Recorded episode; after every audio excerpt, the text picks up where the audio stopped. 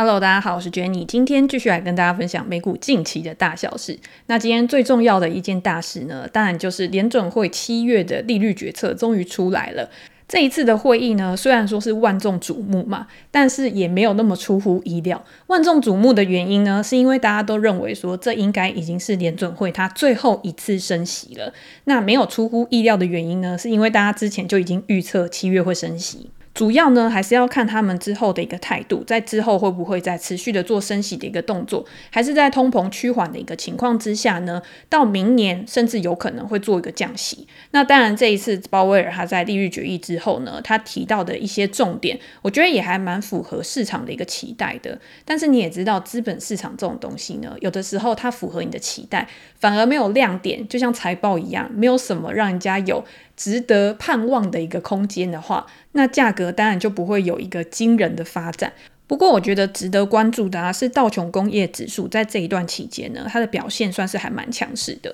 今年以来呢，道琼工业指数在一开始或者是中间的部分呢，它都是比较疲弱的。说是疲弱，不是说它下跌或怎么样，只是相对于纳斯达克指数或者是 S M P 五百指数，它整理的时间是比较久。不过，你可以看到，在最近的十三天，道琼工业指数是连涨了十三天，这个是从一九八七年以来最长的一个上涨时间。可是，如果你去看纳斯达克指数或者是 S M P 五百指数的话，比较多的是因为财报的关系，或者是市场氛围的一个转换啊，开始会有比较大幅度的一个震荡。那在其中呢，也可以看到中概股在最近呢，好像表现是有一点点回升的，就是因为中国呢经济放缓的一个关系嘛，所以他开始想要去放宽一些之前限制的房地产政策，或者是透过债券的方式啊，来帮助经济可以稍微活络一下。那当然也会有利于相关类股的一个发展。所以这些中概股呢，在美国上市的一些中国公司，它的相关指数也创下了四个月以来的一个新高点。所以你可以看。到市场，它对于未来经济衰退的一个预期呢，确实是已经越来越淡了。很多的机构都已经去下调他们对于经济衰退的一个预期了。道琼工业指数算是。比较可以去彰显美国整个经济的一个组成啊，或者是它有一些传统的产业、传统的公司。那在经济衰退的时候呢，或许他们的一个循环性也会比较大。但是如果没有经济衰退的话，他们的股价表现就会比较强嘛，是不是就印证了现在道琼工业指数的一个发展？不过我也不会对于纳斯达克或者是 S M P 五百指数太悲观的原因，是因为我认为如果今天是在一个多头市场的话，你三个指数它应该是要往一个同向发展，可能有类股轮动，所以导致某一个指数在某一个时间比较强。但是，身为投资人呢，你今天要看的是在多头市场里面拉回布局，通常是一个比较好的策略嘛。所以在涨的时候呢，你应该要去关注的是那些跌的公司，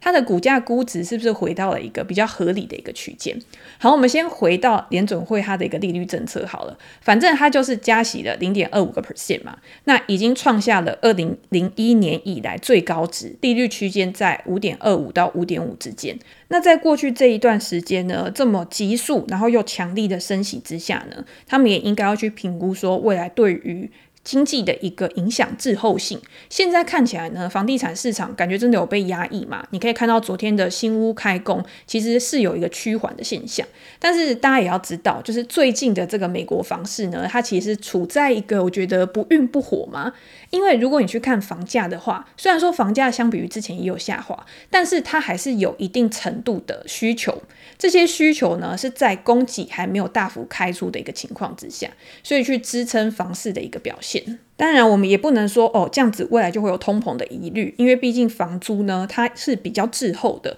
今年房价在下滑之后呢，之后在签订新的租约的时候，对于通膨的一个缓解也会有一定程度的一个帮助。鲍尔他在呃这个会议里面呢，他也有讲到，他说很多的委员啊，其实都支持明年降息，但是我们今年是不会降息的，我们还是要看到通胀回到我们预定的一个目标两个 percent。那现阶段看起来呢，所有的像原物料啊、能源这些价格确实都已经有趋缓了，但是劳动力市场呢，还是处在一个比较强健的一个情况。未来我们如果看到像是职缺空缺啊，或者是离职率啊开始去减缓，但是失业率呢，它有一定程度的一个放缓，不是说要飙高到哪一个程度。那这样子呢，我们就更有理由，或者是我们就更有条件可以去暂停升息。我觉得他这样子的一个说法呢，当然就是为后面铺路嘛。因为现在看到一些比较实质的证据，我觉得还是比较符合市场的一个预期，就是认为说之后真的现在升息已经到了一个比较终点的地方，真的要再有一个更激进的一个作为呢，也是不太可能的一件事情。不是说完全不可能，但是我觉得几率是比较低的。那也可以看到，在利率决议之后呢，不管是美元或者是债券的殖利率，它也有下滑，那导致其他的一个资产或商品的价格呢，有比较强劲的一个支撑。这个是大家之后还可以再去关注的东西。好，那我们了解了联准会它的一个货币政策未来的方向之后呢，我自己在看的时候是比较喜欢把总经去结合到个经，个经就是跟企业相关的东西。那最近当然就是有很多的财报公布，所以你就可以借由这些财报的数字呢。或者是一些管理层，他们对于未来前景的一个预期，去推估说是不是真的像联准会说的那样，还是会有其他的风险存在，是需要我们去担心的。那在中间呢，当然你也可以找到一些合适的标的来做未来的一个布局。当现在是牛市，当现在经济不会衰退，或者是当股价跌到一个合理的价格的时候，都是很好的布局点嘛。那我们先讲第一个，我觉得跟必须消费，也就是今天不管景气好不好啊，我们都必须要去消费的产品的公司——可口可乐。我觉得可口可乐算是一个比较有指标性的原因，是因为它被归类在必须消费里面嘛，也就是今天不管景气好、景气不好，你都会花钱去消费的这个产品。那在某一个程度上呢，第一是可口可乐，它可以比较拥有定价权。比如说我们在喝可乐的时候，你就知道可口可乐跟百事可乐，反正你就是两家在选嘛。所以今天如果你是不管什么时间点，你都要去消费它，那它今天成本上升的时候，它在制造的环节里面有像原物料。或者是我今天有包装啊，我可能有纸类啊、铝啊这些产品里面，那今天价格的上涨呢，他们就会把这些成本吸收，或者是在吸收之后去转嫁给他的消费者。在过去这一两年呢，你可以看到必须消费类不只是可口可乐，像宝侨、金百利、克拉克、卫生纸这些，他们都是用涨价去应对成本的一个上涨。可是，在这一次的财报会议里面呢，包括可口可乐、百事集团，他们都有讲，他们未来呢不会再一直去提高价格，然后去因应成本的一个上涨。这个代表什么呢？第一个就是原物料的价格下滑了嘛。你可以看到特斯拉，他在他的财报里面也有讲，原物料的下跌对于他们的成本也是有帮助的，就是因为他们是属于那种制造业，你制造业成本就会跟你的获利是息息相关的。所以今天对于可口可乐他们来讲呢，同样也是今天成本下滑，那我当然就不需要再涨价。第二个有可能的原因呢，是你如果再涨价的话，你的消费者到底可不可以去接受？因为我今天当然你涨一点我可以买，你再涨，那其他的人如果开始不涨了，在产业的竞争当中呢，就有可能会被取代。因为消费品这种东西，投资人不对，是消费者的偏好，是很容易。移转到别的产品上面的，所以如果你今天再涨价的话，你的竞争优势就有可能会被削弱。所以在这一次的财报会议里面呢，我觉得这个就是一个小小的线索。我觉得通膨下降的一个情况之下啊，你今天不管是在生产端或者是在需求端，你都没有办法再像之前一样。执行一样的一个策略，那这个策略的转变呢，也有可能代表是景气循环的一个改变。好，那另外一个财报呢，应该就是大家比较关注的、最关注的科技巨头的一个财报。我先跟大家分享一下，就是我在我的 YouTube 频道啊，昨天就有上传一个跟 Alphabet Google 的母公司最新财报的分享，跟我对于股价的一个看法。那 Alphabet 它的财报里面呢，当然第一个大家最关注的就是广告业务的一个回温嘛，这个也有可能是代表景气的一个。一个回温，因为景气不好，没有消费力的时候，你厂商怎么可能会想要去下广告？我一定是保守支出。所以这一次呢，广告的收入成长，我觉得算是一个很重要的一个催生股价的一个关键。第二个就是跟 AI 的发展相关，所以大家有兴趣的话，我会把链接放在资讯栏，大家可以点过去看一下。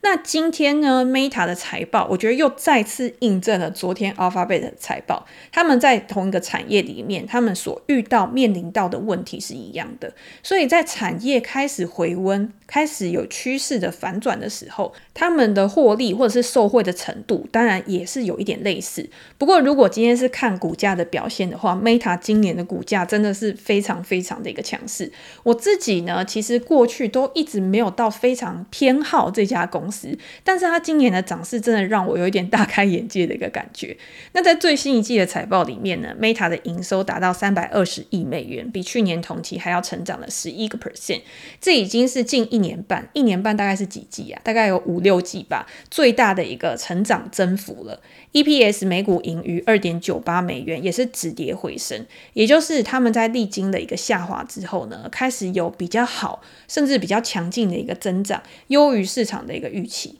造成股价在盘后呢大涨去庆祝。那你可以看到它的净利润呢，从去年 Q 三开始，其实就是慢慢的去逐年成长。中间发生了什么事情？中间发生了删减支出、裁员、成本控板。反正我就是先考虑说我要怎么样去节流，我再来考虑我要怎么样去扩大我的营收来源嘛。所以我觉得在节省成本这个部分呢，你在几大科技巨头里面，我觉得都可以非常明显的去看到他们的成效。要怎么样去检视说他们的成效有没有出来？最简单的方式就是去看他们的利润率，比如说像毛利率啊、营业利润率啊、净利率有没有做一个提升。那在这一季的财报里面呢，你可以看到 Alphabet 或者是像 Meta 他们的一个利润率都有持续的在做一个提升跟改善。好，那除了这个节流之外呢，我们刚刚讲说，你还要去开创你的营收来源嘛。那第一个开创你的营收来源呢，就是你可以吸引更多的用户在你的平台上面，去吸引他他们的一个助力力，花费更多的时间来吸引更多的广告商。在这一季呢，Facebook 的日活跃用户年成长五个 percent，达到二十点六亿。家庭的活跃用户，就是它所有的 App 里面。活跃用户年成长三个 percent，已经达到了三十亿了，创下单季的一个新高。所以在人流回来的同时呢，你可以看到广告展示的次数也比去年同期还要成长了三十四个 percent。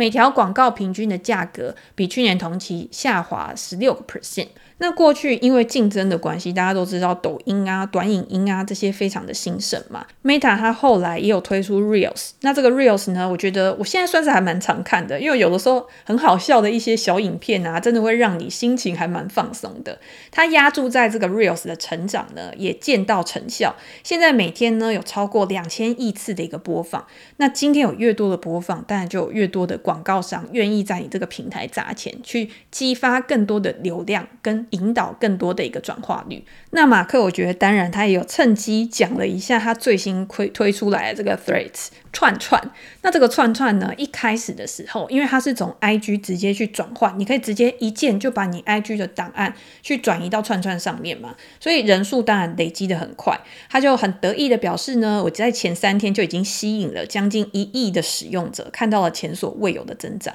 这个大家都知道，就是有一点作弊的嫌疑嘛，因为你 IG 上面本来就有很多人，那你今天一键转换，大家想说，诶，我去尝尝鲜啊，看一下有什么新的东西，本来就是一件很容易的事。所以他说，今天呢，我们看到每天就回到我们这个 app 的人，比他预期的还要多。这个我倒是有一点存疑，因为我现在有的时候在串串上面发文啊。反而比较少人回应，不像一开始的时候好像都很热烈。但是我自己在 Twitter 上面发文呢，我就会觉得，嗯，Twitter 的反应或者是大家比较热情啊，然后会聊的天或者是讲的话会比较多，所以感觉现在不管是人数、活跃用户或者是触及的话，好像 Twitter 还是略胜一筹。就是我在上面还是会觉得说，诶，我好像比较受欢迎的那种感觉。那当然，我觉得一个平台或者是一个社交平台，它要怎么样去维持它的流量，去吸引。更多的用户参与真的是很重要的一件事情。之后呢，它会不会还会去推出什么新的功能或者是服务？这个还是大家可以去观察或者是期待的。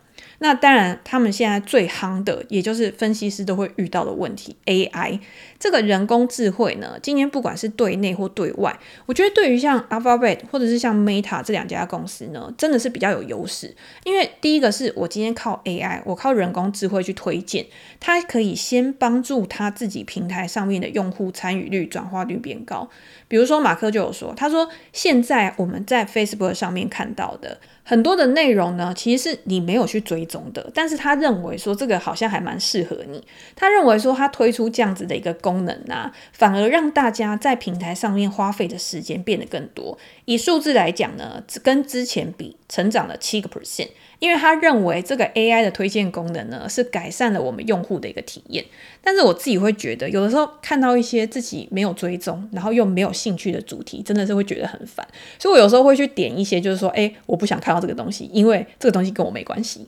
可是，如果他未来真的够聪明，可以一直从我本来的兴趣去延伸的话，我觉得我花在平台上的时间当然会越来越多。那当然，你今天你花在平台上的时间越多的话，它的货币化的机会、货币化的成效也会比较好。所以，马克他也有说，他们现在 App 的年收入运行率超过了一百亿美元，是高于去年秋天的三十亿美元。好，除了这种增加用户的参与之外呢，他也认为说人工智慧啊，帮助他可以自动广告产品，它就是提供广告商或者是提供他的一个客户一些工具呢，可以帮助他们去推动更好的一个转化率。那当然，在未来就有更多的钱可以掉下来嘛。他说，几乎所有的广告商都在他们的平台上面使用了至少一种人工智慧驱动的一个产品。他们还推出了一个新的模型架构，叫做 Meta Lattice，可以去学习机器学习、预测各种数据集，然后优化它的一个广告效果。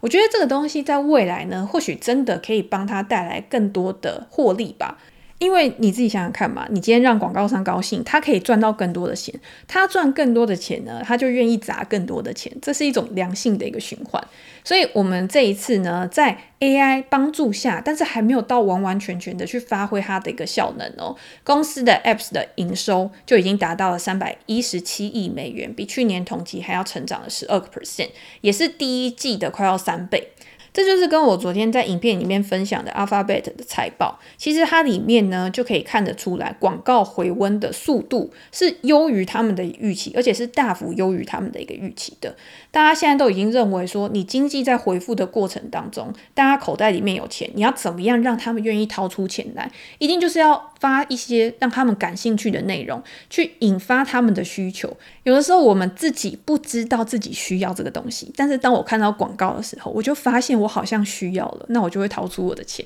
所以新的产品呢，跟新的服务，在未来都有可能变成一种助力，去推升他们的一个股价。好，刚刚讲完了，非常天花乱坠，就是这份财报有多好。当然，其中也是一些有小小的黑暗面嘛，比如说像公司的元宇宙业务 Reality Labs，它在这一季的收入呢，就比去年同期还要衰退了三十九个 percent。如果你去看到它的费用支出的话，研发费用的支出比重上升，这些支出呢，都是高于市场之前的一个预期的。二零二三年的预估总支出也高于之前的一个预期的，所以它都会让这个公司呢，在这一次的获利能力上面表现是不如前一年的。但是往好处想，我们刚刚有讲嘛，它的利润率是自上一季的二十五个 percent 去上升到二十九个 percent，而且马克还有强调，他说我们现在这些投资啊，都是在未来可以带来更好的价值，带来更大的一个收益。这个或许就会让市场也会有一些想象，诶，你现在这些。投资是投资在哪里？那它是不是一个趋势的产业？它未来是不是真的会变成一个现金流帮你印钞票？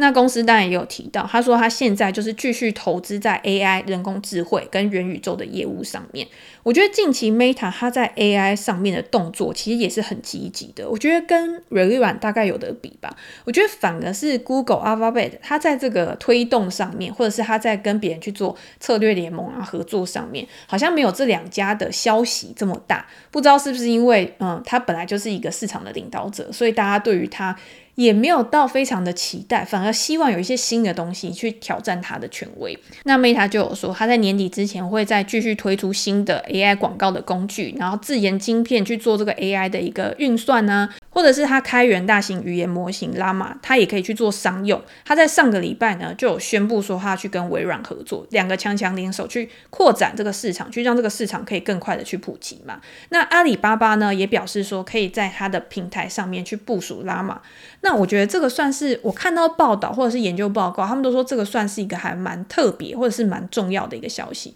毕竟。阿里巴巴他自己也有在从事这个 AI 的一个研发，或者是他未来也有一些想要去发展的东西，再加上有一些地缘政治的问题啊，可是他还是去跟 Meta 合作。那大家也可以看看，在未来呢还会有什么样的一个发展。总之，看完这份财报呢，你可以知道，就是他现在重点的，他觉得未来最重要的领域呢，就是在 AI 跟元宇宙。但是除了这两块之外呢，其他的部分、其他的部门，他都要用最高的营运效率来营运。马克他就有在他的电话会议里面有讲，比如说像 Threads 这个东西，其实就是一个相对比较小的团队去建构出来的。他们认为说呢，用比较精简的团队或者是比较精简的成本，一样可以达到令人满意的一个效果，或者是开创出不错的一个产品。但是今天像 AI 或者是像元宇宙，它是需要非常大幅度的资本投入，你这个是没有办法去避免的。所以该把哪些钱花在哪些必要的地方，是管理层他目前他。他觉得他需要去专注的一个目标，可以让他们在未来呢变成一个更强大的科技公司。好，我觉得股价就已经展现了大家对于它的未来呢真的是非常有信心。那当然，如果你已经在车上的话，你可以去关注说，诶，什么时候会有转折？我觉得也不用那么急着去把股票卖掉。但是如果你想要上车的，你现在还是空手的话，那你会怎么样去选择呢？大家也可以留言跟我分享。那如果大家有兴趣的话，我也会在我的 Perspect 专栏，然后去把最近科技巨头的财报，或者是我。自己比较关注的一些重点公司，写成文章跟大家做一个分享。公司目前的营运状况，跟我自己对于股价的一个估值的判断。好，那今天呢，就先跟大家分享到这边。如果大家有任何问题的话，也欢迎留言给我评价。我们在之后的 podcast 可以再拿出来做讨论。那今天就先这样喽，拜拜。